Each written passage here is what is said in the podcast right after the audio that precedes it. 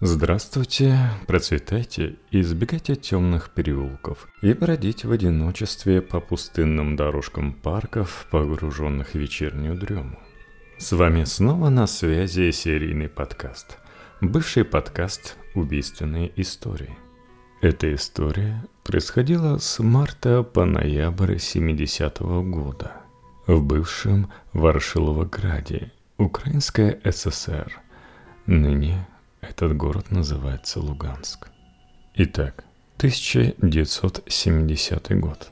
На улице Ленина, а значит, как полагается, в самом центре Ворошилова стоял маленький сквер, который называли «Сквер любви».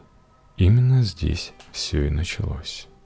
Однажды вечером когда мартовский снег еще не успел растаять, и бесстыже оголенные кусты сирени были в ожидании первых цветов. Вера Сергеевна возвращалась с работы. Она проходила через сквер, как всегда, спеша домой к своим двум детям и любимому мужу-механику. Вера Сергеевна не знает, что ее рутинный маршрут станет началом ужасающей серии преступлений. Она еще не успела дойти до середины сквера, как из тени вышел мужчина. Сначала он казался обычным прохожим, но когда приблизился, Вера Сергеевна увидела в свете фонаря, как поблескивает лезвие его ножа. Преступник сказал, что она проиграла в карты, и предложил ей выбор – заплатить большую сумму или умереть. Однако он великодушно предложил ее лишь изнасиловать вместо убийства. Вскоре произошли еще два аналогичных случая. В городе разгорелся слух о сексуальном маньяке, и каждый разговор о нем был смесью шуток и страха. Ведь, как говорил местный врач, ирония – это таблетка от страха, а людям нужно было как-то выживать – в этой странной реальности. Ворошиловоград погрузился в атмосферу тревоги. Жители города говорили «Поймайте его, иначе нам и самим придется ходить с ножами, чтобы защитить себя и своих близких». В милиции заметили, что преступник был настолько уверен в своей безнаказанности, что даже не старался менять свою тактику. Все его нападения были похожи друг на друга и происходили в городских парках между 19 и 22 часами. Жертвы были разными, от молодых девушек до зрелых женщин, но их всех объединяло то, что они шли одни, и никто не видел, что происходит. Такое странное совпадение в методах и выборе жертв говорило о том, что – это был один и тот же человек. И этот явно серийный маньяк с каждым новым нападением становился все более дерзким и опасным. И смелость этого маньяка, ставшего известным как Варшиловоградский маньяк, казалось бы, с чем еще ассоциировать свой город, достигла своего апогея – он стал решительным и безжалостным, не боясь последствий, которые могли настигнуть его. В его поступках просматривалась определенная алчность, неудовлетворенность, которая толкала его на все новые преступления. Правоохранительные органы поняли, что маньяк не собирается останавливаться, и было принято решение о масштабной операции по его поимке парках и на улицах города появились милиционеры в штатском и форме, которые пытались подловить дерзкого маньяка на его ошибке. Но Ворошиловоградский маньяк, казалось, испытывал и сам наслаждение от игры в кошки-мышки с правоохранительными органами. Он менял тактику и выбирал новые места для своих злодеяний, оставляя после себя таинственные следы, например, тесьма с полотенца, используемую им для кляпа, которые указывали на разные пути розыска. Правоохранители прикладывали массу усилий, чтобы найти истоки улик и выйти на след преступника. Но все они вели лишь в тупик. Ворошиловоградский маньяк оставался неприкасаемым, неуловимым фантомом, который сеял страх и смерть в городе, оставляя после себя изнасилованных женщин. 16 мая 70 -го года, после долгих поисков, казалось бы, следствие разглядело свет в конце туннеля, зацепок, ведущих в никуда. В тот вечер наряд в штатском, внимательно следящий за тем, что творится на трамвайной остановке, обратил внимание на мужчину, жадно разглядывавшего женские фигуры – После того, как неизвестный последовал за одной из дам вглубь квартала, милиционеры приняли решение о задержании. Получилось так, что в их крепких объятиях оказался шофер транспортного предприятия из соседнего города. Виталий Власов, на тот момент 30 лет от роду. Сначала тот крепко упирался, однако после обыска у него на квартире, в ходе которого обнаружились вещи жертв, изнасилований, Виталий сознался в нападениях на женщин в 69 году, а также в феврале и марте 70-го. Но при этом он категорически отказывался от вины в апрельских происшествиях и особенно убийстве – Возможно, четко понимая, что за такое ждет его расстрел.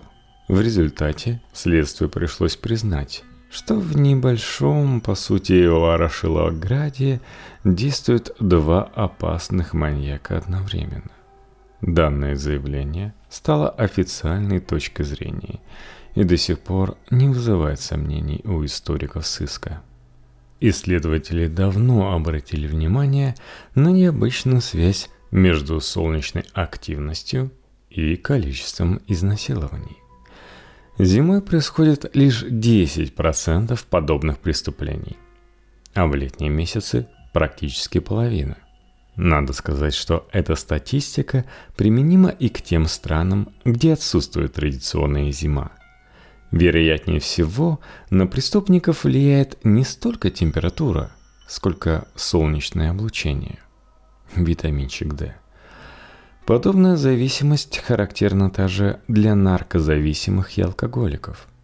Невооруженным глазом виден всплеск агрессии ворошиловоградского маньяка на фоне прихода весны. Видимо, у данного человека особенно ярко проявляется связь с солнечной активностью – Допустив, что у него имелся опыт совершенных изнасилований раньше, можно предположить, что предшествующий пик сексуальной активности приходится на весну-осень 69 -го года. То есть разыскиваемый маньяк уже совершал преступления, но в других уголках СССР, возможно, далеко от Ворошиловограда и Украины. Возможно, он перебрался туда зимой 69-70 года или в начале марта 70-го. Эта догадка точно совпадает с жизненными обстоятельствами настоящего ворошиловоградского маньяка, но вовсе не согласуется с биографией водителя, задержанного 16 мая. Создается впечатление, что Власова просто подтянули под это дело, надеясь на его признательные показания. Частично этот расчет оправдался. Он признал вину в трех мартовских эпизодах, но остальные не признал. В конечном счете на Власова повесили множество изнасилований и попыток изнасилований, более 20. Но большинство из них совершенно явно отличались от схемы, от паттерна, которого придерживался настоящий маньяк. Так вот, дорогие слушатели, вернемся к нашему Ворошиловоградскому сериалу и его безумной хронологии. Май-июнь 70-го пролетел. Город заполонили милицейские патрули, словно тараканы в советской парадной. Считай, 300 силовиков в обходе, да еще и с подмогой от неутомимых дружинников.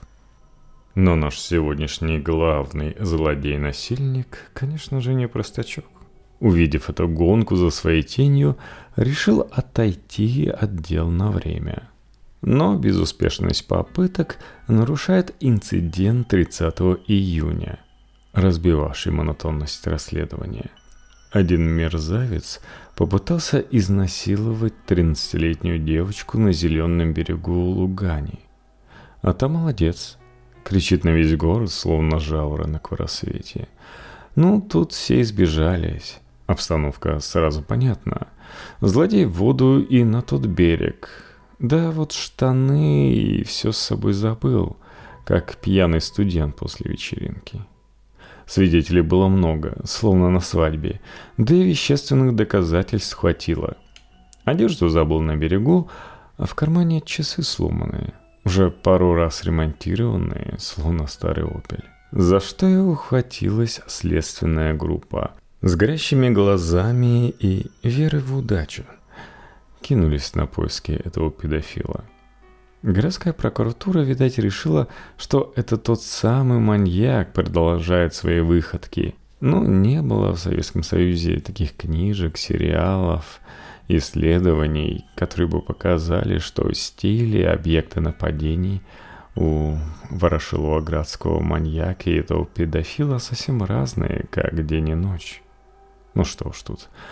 Проверили часовые мастерские, и хотя это и заняло время, но хозяин тех котлов отыскался. Схватили его ровно через четыре дня. Перед лицом правосудия тот отпираться особо не стал, признался в попытке насилия над девочкой. Но отчаянно отказывался взять на себя апрельские изнасилования, тем более убийства. Словно закостенелый лжец, искренне верящий в свою непричастность. Кто знает, как бы развивались события для этого подонка, может быть. Его упорство бы дало трещину, и педофил все-таки бы сознался бы в том, что ему приписывали. Но вот незадача.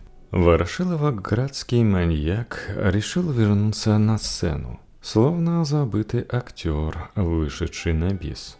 4 июля он совершил новое убийство – опять сопровождаемая изнасилованием жертвы. Таким образом, он неожиданно помог своему преступному коллеге, словно брат по несчастью. И вот снова все стало на свои места. Оперативники вновь кинулись на поиски маньяка, как гончие на след зайца. На сей раз злодеяние разыгралось не в зеленом парке, а возле мрачных гаражей. По иронии судьбы, вспоминая того самого шофера, почти на самой трамвайной остановке, настоящего Рашилова-градский маньяк оказался смелее. Бдительные оперативники установили, что жертва – 17-летняя ученица токаря, направлявшаяся домой после долгой ночной смены, появившаяся на остановке поздним вечером. Коварный преступник поджидал ее установки, словно голодный хищник. Увидев, что юная девушка идет мимо тускло освещенной гаражей, он последовал за ней и напал неподалеку от перекрестка улиц Урицкого и первой линии. Жертва отчаянно сопротивлялась. На ее теле обнаружили следы борьбы и четыре незначительных пореза – свидетельствующий о том, что злодей был вооружен ножом. Однако убийца лишь скупо использовал его, явно не стремясь нанести серьезных ранений, скорее напугать жертву. Смерть же наступила в результате асфиксии. На ее горле отпечатались синие следы его пальцев. Убийца явно хорошо контролировал себя, и поэтому только ранил с помощью оружия. Рядом с телом жертвы, словно мрачное послание, лежал экземпляр газеты «Сельская жизнь» от 7 июня 70 -го года, вероятно, оброненной убийцей во время напряженной борьбы. На первой странице был виден карандашный номер 20. Обычный способ советских почтальонов указывать номер почтового ящика – куда следовало положить газету. Проверка жильцов всех квартир под номером 20 закончилась ничем. Как и попытка пройтись по комиссионкам и сомнительным ломбардам на предмет золотистых женских часиков, которые убийца явно снял с хрупкого запястья своей жертвы. Неутомимые стражи порядка, проникнутые ревением и внушением от начальства, напрасно тратили свои силы. Нити следствия все больше запутывались, сворачивались в большой клубок, который не торопился приводить следствие к их цели. Список подозреваемых пестрел разнообразием, но между ними искомый преступник так и не обнаруживался. Вечером 6 августа 70 -го года обреваемый страстью маньяк отправился на новый рейд по округе. Его глаз выцепил на пустынной улице молодую двадцатилетнюю девушку, которая легкомысленно шла от подруги в одиночестве. Это была улица декабристов, и она была вполне себе освещена. Но негодяй был слишком самонадеян, чтобы это могло смутить его как-то. И в этот раз его самонадеянность загубила его дважды – Перед тем, как утащить добычу в кусты, он небрежно сбросил свой пиджак. Шум, который они с жертвой воспроизвели, пробудил жильцов из соседнего дома, пожилую пару. Они нашли пиджак, но не заметили преступника и девушку из-за своего плохого зрения и наступившей темноты. Потеря пиджака не остановила мерзавца. Он продолжал свои издевательства – когда появился новый герой на нашей сцене. Молодой атлет, работник паровозостроительного завода, в котором так и бурлил адреналин после тренировки. Молодой мужчина без раздумий вступил в конфликт с маньяком, который, несмотря на холодный стальной нож, решил бежать, оставив девушку на попечении ее спасителя. Но нечаянный свидетель был слишком разгорячен – он гонялся за маньяком несколько кварталов. Потом вернулся к девушке, чтобы помочь ей. Ее доставили в больницу, и врачи боролись за ее жизнь 16 долгих изнурительных часов. Несмотря на то, что они спасли ее, она навсегда осталась инвалидом. Все произошедшее с ней стерлось из памяти. Следствие ничего не смогло от нее добиться. Оно пыталось как мозаику складывать портрет негодяя. Понимая, что преступник, стремясь удушить свою жертву прежде, чем совершить насилие, раскрывал свои мрачные и некрофильские устремления. Не лишним будет упомянуть, что многим сотрудникам уголовного розыска сам термин «некрофилия» был попросту незнаком. Так что психиатрам-консультантам пришлось прояснить значение этого слова, как и другие девиации в виде отдельной лекции. Как вы понимаете, с построением психологического портрета преступника было туго. Не думайте, что я забыл про важную улику. Болгарский пиджак 48 размера. Не просто такой было достать. На ткани было найдено кроличья шерстка, а на одной из пуговиц следы сургуча – Вследствие этого, помимо рабочих, связанных с упаковкой товаров, под проверку попали и работники почтовых отделений. Также предполагалось, что подозреваемый мог вести скромное подсобное хозяйство, где в свободное от своих страшных дел время заботливо разводил этих миролюбивых длинноухих грызунов.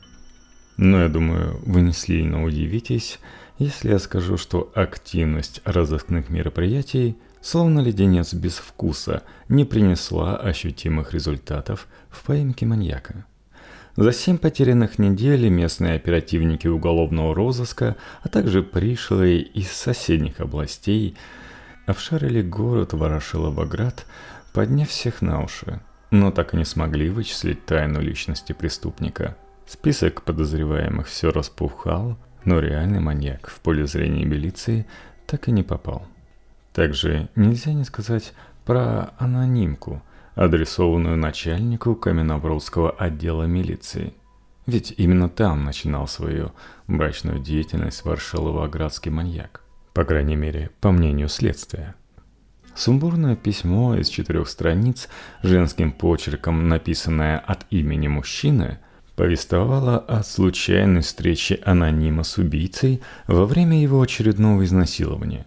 Якобы недобровольному свидетелю пришлось принять участие в преступлении, мужественно умоляя злодея оставить жертву живой, несмотря на риск для собственной шкуры.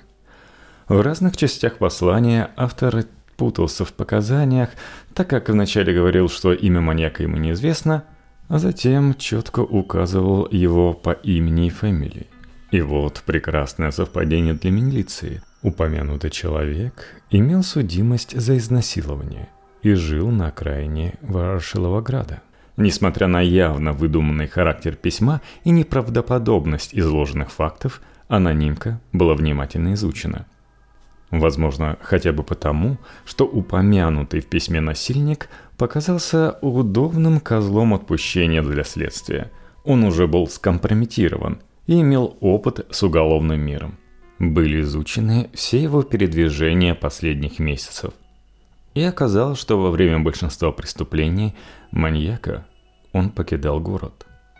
Парню просто повезло, ведь без алиби правоохранители могли не слишком церемониться с ним – его защиту также говорила внешность, сильно отличающаяся от описания маньяка. Когда стало ясно, что анонимка обвиняет невиновного человека, интерес к письму затих, но не исчез. Теперь оперативники искали автора. Они внимательно изучали связи обвиняемого, предполагая, что автором является кто-то из его близких. Но здесь следствие и почеркововеды оказались в тупике. А маньяк, между тем, не затаился. 22 сентября он устроил новое нападение. По счастью, также безуспешное. Вечером, около половины одиннадцатого, он схватил женщину, возвращавшуюся домой по темной улице, за горло и, стиснув ее шею между плечом и предплечьем, потащил в сторону ближайшей строительной площадки – Напавшая покорно идти не желала, а тут еще и на улицу из соседнего дома высыпала группа мужчин. И, видимо, из чувства самосохранения маньяк поспешил ретироваться. Криминалисты не смогли обнаружить на месте происшествия никаких улик, указывающих на преступника. Женщина тоже не поведала ничего нового. Злоумышленник продолжал ускользать от длинных рук закона – и вряд ли кто сомневался, что он еще напомнит о себе. Следующее нападение случилось только 16 октября. Паттерн был тот же. Преступник проследил за женщиной от автобусной остановки, а потом схватил ее за горло и под угрозой ножа потребовал покорности. Он сноровисто заткнул ей рот кляпом и связал руки за спиной. Но снова жертве повезло. Насильник легко тащил ее на руках в одному ему известное место. Но их романтическое свидание нарушили пять человек. Преступник, обескураженный подобным вмешательством, бросил свою жертву и поторопился раствориться в темноте. Мужчины освободили женщину от пут и вызвали милицию. И в этот раз ей попалась важная улика. Дело в том, что преступник использовал в качестве кляпа кусок ткани, оказавшийся военной простынкой, даже с фрагментом печати. Криминалисты смогли разобрать там цифры 9 и 6. Среди военных частей Ворошилова-Градского гарнизона нашлась и такая. И часть сразу же оказалась под колпаком следствия.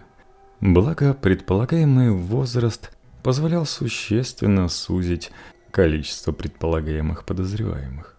Помогла и контрразведка, направив в эту часть якобы политработника, который должен был познакомиться с личным составом. Но снова все не задалось. Искомый человек не находился, так и выяснилось, что и прачечная, которая обстирывала воинские части, вполне могла направить такие простынки и в другие воинские части, и просто в любое из 12 рабочих общежитий города. Да и, как выяснил контрразведчик, замком части по МТО имел дополнительный заработок в том числе и торгуя постельными принадлежностями военных. А в это время насильник не сидел сложа руки и не ждал, когда следствие закончит свою работу. 23 и 26 числа маньяк снова напал, но фортуна, казалось бы, повернулась к нему спиной или местом пониже. Обе попытки нападений оказались провальными. В первом случае маньяк, не догадываясь о том, что его потерпевшая уже подходит к дому, совершил нападение – и на знакомые крики сразу же выбежала сестра.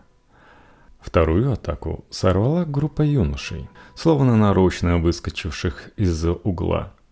И, судя по всему, маньяк решил отыграться на третьей жертве. В полночь 27 октября маньяк лишил жизни 20-летнюю девушку, после чего занялся с ней сексом. Ее вещи были раскиданы аж в радиусе 20 метров. Также у нее была раздавлена трахея и смещены шейные позвонки. По словам близких, была украдена одна сережка, сумочка, пудреница и красная трикотажная кофта, которая была на жертве в тот роковой день.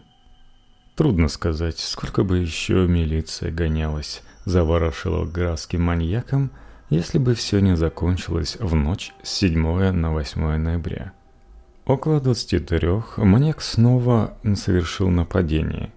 Но в этот раз гражданка, как только увидела нож, не окаменела от страха, а закричала.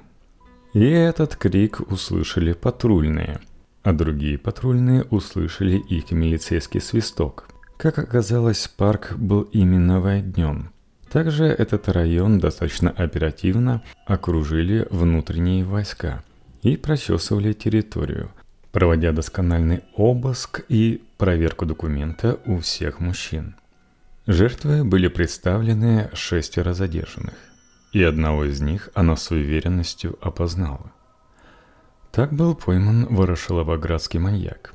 Что интересно, в момент ареста он был облачен в кофту убитой 27 октября девушки, правда надев ее задом наперед, решив, что так никто не догадается, что она женская – Однако эта путаница одежды, вместо того, чтобы что-то скрыть, как раз и вызвала наибольшие подозрения.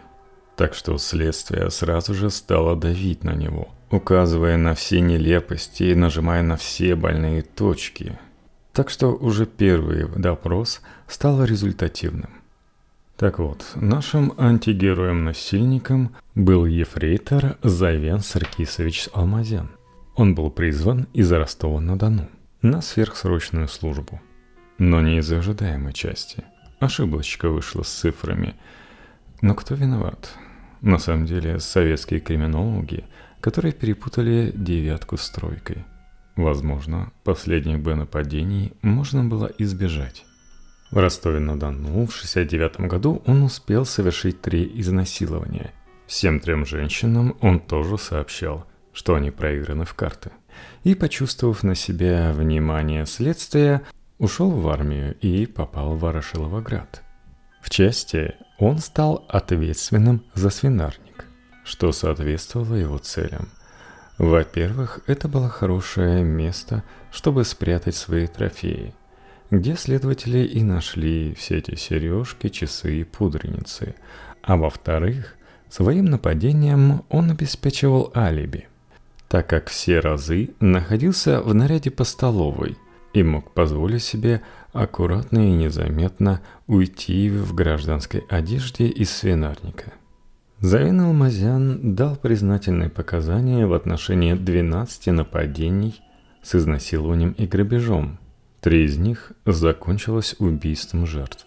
Выездная сессия военного трибунала Киевского военного округа – приговорила Завина Алмазяна к высшей мере наказания – смертной казни через расстрел. Верховный суд СССР оставил приговор без изменений, несмотря на подачу апелляции. В 1973 году приговор был приведен в исполнение.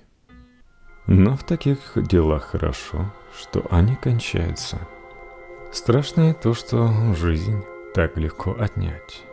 Еще страшнее то, что существуют люди или существа, которые так легко готовы отнять жизнь у других. Напоминаю, что я всегда рад вашим комментариям. Оставляйте их в нашей группе ВКонтакте или где вы меня слушаете. Я постараюсь вас найти. Конечно же, полезные комментарии в iTunes. К сожалению, этих комментариев, где меня хвалят, они ругают за что-то не на порядок больше. Почему так? Также напоминаю, что у меня есть Patreon, patreon.com slash подкасте и Boosty, boosty.to slash подкасте. Легко запомнить.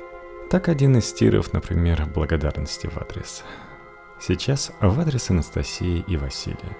Еще у меня есть задумка зачитать для Patreon а и Boosty изложение от лица Ворошилова-Градского маньяка. Что-нибудь вроде такого. Я не знаю, как начать эту историю. Может быть, с того, что я не люблю Ростов-на-Дону. Не люблю его с детства. С того момента, как родители стали приезжать на лето к бабушке в Армению. И каждую осень я начинал скучать по Еревану, где среди армянских друзей и родственников я был как будто свой – я ненавидел Ростов-на-Дону, этот жаркий, пыльный и шумный город. Мне было 18 лет, когда я окончил школу и поступил в техникум. Я хотел стать инженером или архитектором, но у меня не было достаточно баллов для вступительных экзаменов. Поэтому я пошел учиться на грузчика и работать. Это была самая низкая и самая тяжелая профессия в моей жизни – я работал на складе, где хранились разные товары, мебель, одежда, продукты питания. Моя задача была переносить эти товары с одного места на другое. Я делал это целый день и не любил переживы, которые мне приходилось проводить с людьми, с которыми я не чувствовал себя своим. Так я не имел особых интересов, увлечений, не читал книги, не слушал музыку, не ходил в кино, не имел друзей и подруг, был одинок и несчастлив. Хорошо, что увлекся самбо. Но единственное, что меня по-настоящему интересовало, это женщины. Я хотел знать их, общаться с ними, любить их, но не знал, как это делать. Я был застенчив и неловок. Я не умел разговаривать с женщинами, не умел соблазнять их, не умел удовлетворять их. Я был девственником до 19 лет. Все изменилось в один день. Это было летом 69 -го года. Я шел по улице после работы и увидел ее. Она была самой красивой девушкой в мире. Она шла по тротуару в направлении к парку – она была высокая и стройная. У нее были светлые волосы и голубые глаза. Она носила легкое платье цвета морской волны. Она улыбалась и смеялась. Она была счастлива. Я почувствовал, что я влюбился в нее с первого взгляда. Я решил подойти к ней и познакомиться. Не знал, что сказать ей. Я не знал, как себя вести. Я был взволнован и растерян. Я догнал ее и сказал. «Здравствуйте, вы очень красивая. Можно с вами поговорить?» Она остановилась и посмотрела на меня. Она была удивлена и насторожена. Она сказала, «Кто вы? Что вы хотите?» Я сказал, «Я, я хочу познакомиться с вами. Я, я вас люблю». Она засмеялась. Она сказала, «Вы что, с ума сошли? Вы меня не знаете. Как вы можете меня любить?» Я промямлил. «Я не знаю. Я просто чувствую это. Вы мне очень нравитесь. Пожалуйста, дайте мне шанс». Она покачала головой. Она сказала, «Нет, спасибо. Я не заинтересована. Прошу вас, оставьте меня в покое». Она развернулась на носках сандалии и пошла дальше. Я пошел за ней. Я прокричал ей вдогонку. «Подождите, пожалуйста, не уходите. Давайте хотя бы прогуляемся по парку. Я хочу узнать вас лучше. Я хочу быть вашим другом. Она остановилась и развернулась ко мне. Она была сердита и испугана.